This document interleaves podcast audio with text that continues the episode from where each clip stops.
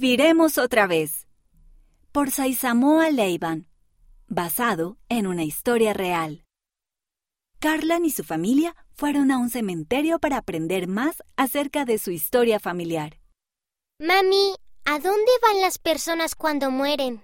Bueno, sus cuerpos permanecen aquí, pero sus espíritus van al mundo de los espíritus. ¿Qué hacen allí? Aprenden y enseñan acerca de Jesús. ¿Alguna vez volveremos a verlos? Claro que sí. Después de morir, Jesús vivió de nuevo.